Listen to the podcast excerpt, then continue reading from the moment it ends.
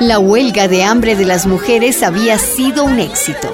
El dictador Hugo Banzer se debilitó tanto que llamó a elecciones anticipadas. ¡Domitila! Están proponiendo tu nombre como vicepresidenta por el FRI. Con ese Casiano Amurrio, de los campesinos. Sí, pues. Ah, pero yo no creo mucho en las elecciones. Pero aceptaré es una buena oportunidad. ¿Oportunidad? ¿Para qué, Domi? Para hablarle a todo el país, pues, de mí. Yo sé que los del gobierno no van a respetar la voluntad de la gente, pero al menos van a tener que escucharnos. Domitila. La rebeldía de las mineras bolivianas. Mujer de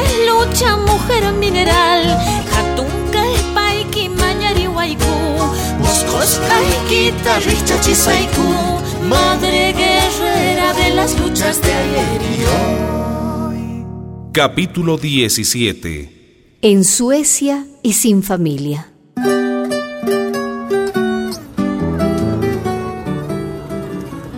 En esas elecciones del 78, Banzer puso como su candidato al general Juan Pereda Asbun.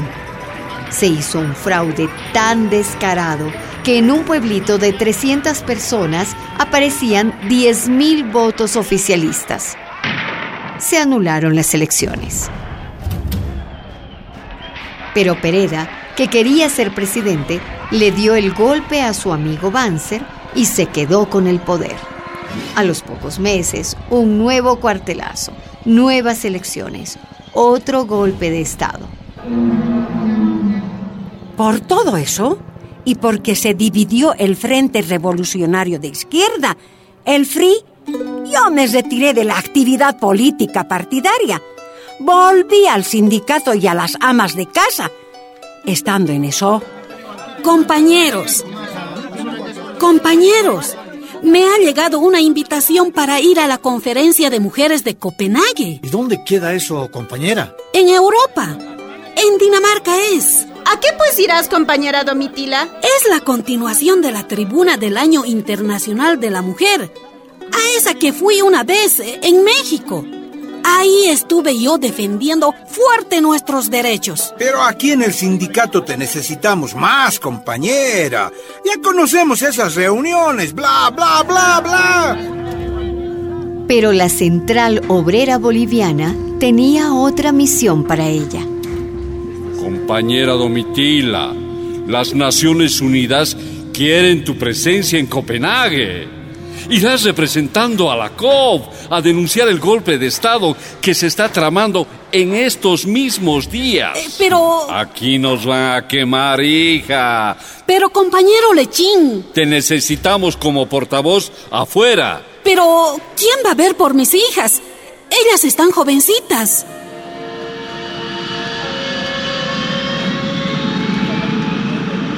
Así que he tenido que ir. El 15 de julio del 80 he llegado a Copenhague.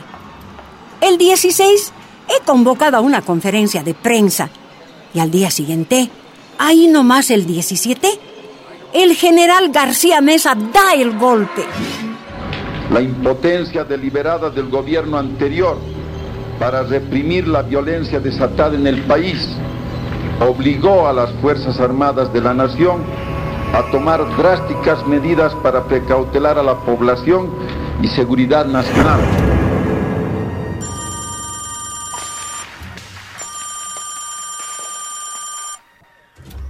¿La señora Domitila de Chungara? Sí, soy yo. Le hablamos del Berlinske. Queremos una entrevista. Los periódicos europeos publicaban sus denuncias. Las organizaciones de izquierda la invitaban a dar charlas. Domitila no pudo participar en la conferencia de mujeres. Compañera Domitila. Hola, ¿sí? La estoy llamando de Bolivia. Eh, ¿qué es, compañero? Diga, diga, diga, hable. El golpista García Mesa dice que usted es una traidora a la patria. Dice que debe andar con su testamento bajo el brazo. Usted no puede regresar a Bolivia. Desde el primer día del golpe, García Mesa desató una represión difícil de creer. Domitila recibió y dio a conocer la carta que escribieron las madres y amas de casa del centro minero Caracoles. El ejército nos ha atacado con tanques y avionetas de guerra. A la mayor parte de los mineros los han matado y los sobrevivientes escaparon a los cerros. A muchos los atravesaron con bayonetas a un minero le metieron dinamita en la boca y le hicieron volar en pedazos. A los niños los castigaron con cables y les hicieron comer pólvora. A los jóvenes los echaron sobre vidrio quebrado y nos hicieron pasar sobre ellos. Los del ejército parecían fieras salvajes, estaban drogados, nos violaron a las jovencitas y hasta a las niñas.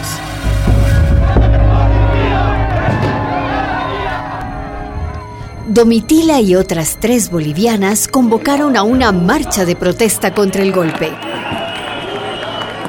Miles de mujeres caminaron hacia la sede de la conferencia internacional. A pesar de tener el permiso para la marcha, la policía no las dejó avanzar.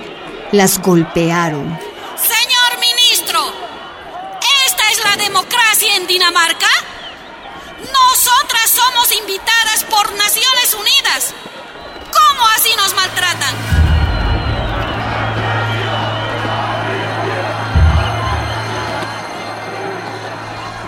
La policía de Dinamarca dispersó la marcha, pero unos días después, el primer ministro danés hizo llamar a Domitila y a las compañeras bolivianas para pedirles disculpas. Todo ha sido una confusión, señoras. Había amenazas de una terrorista para hacer volar el edificio de la conferencia. Ninguna terrorista. ¿Cómo? Seguramente el gobierno de Bolivia inventó esa historia. En fin, ¿podemos ayudarlas en algo? Señor ministro. Ahora mismo mi pueblo está sufriendo un golpe de Estado muy sangriento. Yo exijo que rompas relaciones diplomáticas con Bolivia. Oiga, Domitila, ¿cómo habla así? Respete. Está con el primer ministro de Dinamarca. Yo tengo derecho a exigir, compañera. Señor ministro, tanta gente ha reprimido tu policía. Hasta una señora chilena le rompieron el brazo por querer ayudarme. Mm, bueno, sí. Usted tiene derecho a exigir que... Que Dinamarca no reconozca a García Mesa Pero, y que se quite toda la ayuda. ¿cómo no vamos a ayudar a tu gobierno? Dinamarca está financiando la planta de leche en el Alto de la Paz. ¿Leche, señor ministro? ¿Cuál leche? Seguro que el dinero que ustedes mandan acaba en el ejército. Es una dictadura militar. Al día siguiente, Última hora, última hora. El gobierno danés rompe relaciones diplomáticas con Bolivia. Ahí empezaron a perseguirme desde Bolivia. Me mandaban amenazas, me dibujaban cajones de muerto. Y yo, sin saber de mis hijos nada, terminó la conferencia y ya tenía que regresar a Bolivia. Aquí está mi pasaporte, señor. Domitilia Barros de Chungara, ¿verdad? Sí, sí, soy yo. No puede embarcar, señora. ¿Cómo? Hay un orden del gobierno de Bolivia para no dejarla entrar en el país. ¿Cómo es eso? Partió el avión. Yo me quedé sentada, sin saber qué hacer ni con quién hablar. Era de noche y me querían botar del aeropuerto. Ahí es cuando recuerdo el teléfono de un compañero boliviano y lo llamo. Espéranos en el hotel. Estamos en Suecia y mañana temprano te iremos a buscar. ¿Y ustedes me pueden ayudar para volver a Bolivia? A Bolivia imposible, compañera. Pero vendrás con nosotros a Suecia. ¿A Suecia? Haremos trabajo político. Desde Suecia, Domitila inició una gira por Europa. Viajó a Alemania, Noruega, Holanda, Inglaterra, Francia, Italia. Los exiliados políticos latinoamericanos pagaban sus pasajes y organizaban las ruedas de prensa, siempre denunciando la dictadura de García Mesa. La invitaron a ser jurado del Tribunal Russell. Así pasaron los meses, hasta que un día en España, Doña Domitila, doña Domitila, eh, hay una persona que te está buscando. ¿A mí? ¿Pero quién? Dice que viene de Cochabamba y te trae una carta. ¿Una carta? A ver, volvete, Domi. Ven por cualquier lugarcito. Nuestra frontera es larga. Con tus guaguas en el monte vamos a estar y desde ahí vamos a seguir nuestra lucha. La obligación de una dirigente como vos. La obligación de una dirigente como vos es estar con su pueblo en las buenas y en las malas. Es estar con su pueblo en las buenas y en las malas. Volvete, hermanita. Volvete, hermanita. La carta era de Marina, hermana de Domitila. También ella era dirigente sindical del Chapare. Cuando ya estaba preparando su regreso clandestino, Compañera Domitila, tiene que ser usted muy fuerte. Su hermana ha muerto. ¿Cómo? No puede ser. Hace poquitos recibí una carta de ella. ¿La han matado? Dígame la verdad, ¿la han matado? ¿Y, y mis hijos? ¿Dónde están mis hijos? ¿Dónde están mis hijos? ¿Dónde están? Hemos pedido al gobierno de Suecia que les dé asilo. La embajada sueca los está buscando, pero no es fácil. Unos días después, murió mi padre. Que quien canta, las penas espanta. Se puso viejo de golpe cuando supo la muerte de mi hermana y que a mis hijitos los andaban persiguiendo. Y yo sola, sin familia, en aquel país distinto, y mis hijos que no llegaban. no les dejaban salir.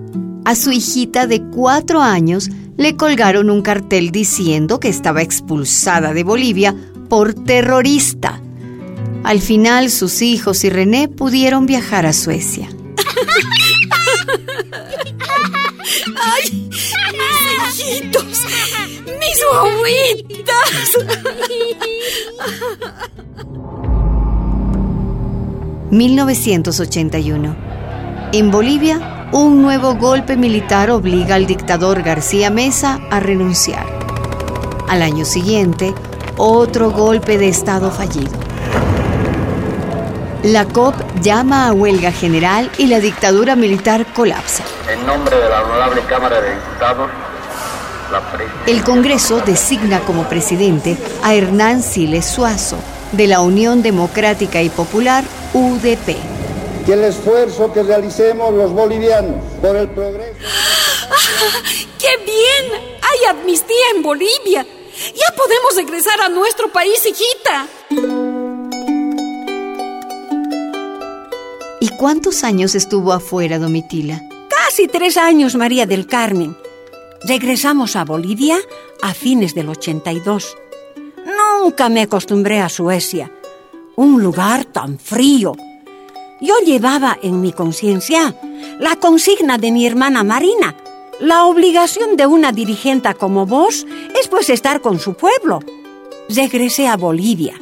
Sí, pero allá me esperaban algunas sorpresas terribles.